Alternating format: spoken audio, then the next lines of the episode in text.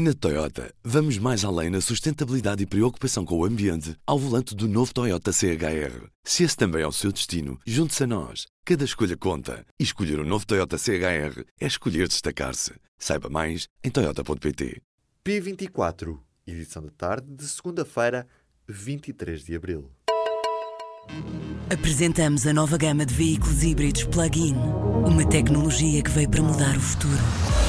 BMW iPerformance.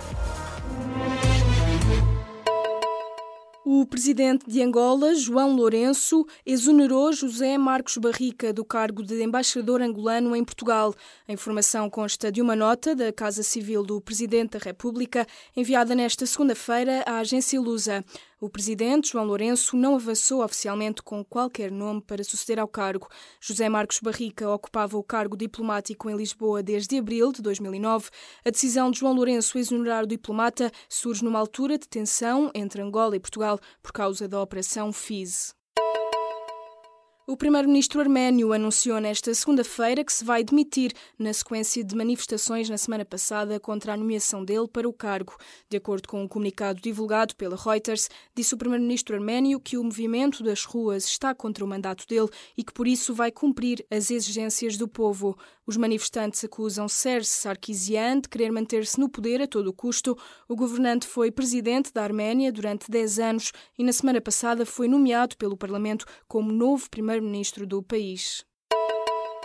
O concurso de professores para entrar para os quadros começou nesta segunda-feira sob forte crítica dos sindicatos.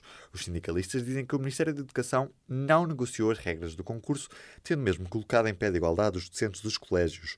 O Ministério lançou, na sexta-feira, três concursos de professores de forma extraordinária, mas os sindicatos já consideram que estes também têm legalidades. O concurso de professores para entrar para os quadros começou nesta segunda-feira sob forte crítica dos sindicatos. Os sindicalistas dizem que o Ministério da Educação não negociou as regras do concurso, tendo mesmo colocado em pé de igualdade os docentes dos colégios. O Ministério lançou, na sexta-feira, três concursos de professores de forma extraordinária, mas os sindicatos já consideram que estes também têm legalidades. A Chaimite Bula, do capitão Salgueiro Maia, vai estar presente na residência oficial do Primeiro-Ministro nas comemorações do 25 de Abril, nesta quarta-feira.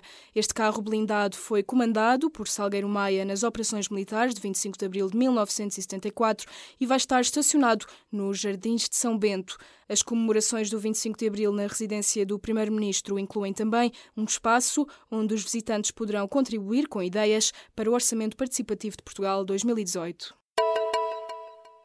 Um comprimido por dia pode ajudar a combater o VIH. A profilaxia pré-exposição começa agora a ser disponibilizada a um número limitado de pessoas, mas já há quem tome pelo menos há dois anos. A compra é feita online, existem riscos associados à compra de medicamentos pela internet e custos elevados, mas liberta-se o medo contra o vírus. Na prática, com uma dose de choque na prática, é com uma dose de choque que reduz, e muito, o risco de infecção em caso de exposição ao vírus. Os portugueses são os europeus que mais se queixam da desigualdade de rendimentos no país. É também por cá que se pedem medidas ao governo para reduzir o fosso existente. Dados do inquérito Eurobarómetro mostram ainda que 35% dos mais de mil inquiridos em Portugal acreditam que no nosso país as pessoas conseguem gerá-lo o que merecem. Já nasceu o terceiro filho dos duques de Cambridge, William e Kate. O anúncio foi feito nesta segunda-feira pelo porta-voz do Palácio de Kensington. O menino é o segundo rapaz do casal. George tem quatro anos e Charlotte tem dois. A mãe, Kate, tinha chegado ao hospital esta manhã, onde foi internada com os primeiros indícios de trabalho de parto. O bebê já nasceu, mas ainda não se sabe como se vai chamar. É o quinto na linha de sucessão ao trono britânico e é o sexto bisneto da Rainha Isabel II de Inglaterra. A Galiza e o Norte de Portugal pedem a Lisboa que valorize os caminhos de Santiago.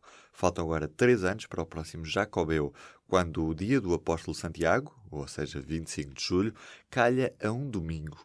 E já há quem considere que Portugal está a desperdiçar um tesouro cultural e económico, como é o caso do presidente do Eixo Atlântico. Esta associação diz que está há um ano à espera de uma reunião sobre o tema com o Ministro da Cultura e diz também que o Ministro não se interessa por este tesouro. O vice-presidente do PSD, Manuel Castro Almeida, diz que o diálogo com o governo foi sério, leal, construtivo e patriótico. Em entrevista ao público e à Rádio Renascença, acrescentou ainda que as portas continuam abertas para questões estruturais de negociação.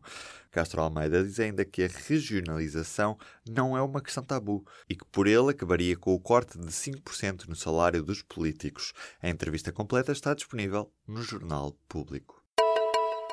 Na Toyota, vamos mais além na sustentabilidade e preocupação com o ambiente ao volante do novo Toyota CHR. Se esse também é o seu destino, junte-se a nós. Cada escolha conta. E escolher o um novo Toyota CHR é escolher destacar-se. Saiba mais em Toyota.pt.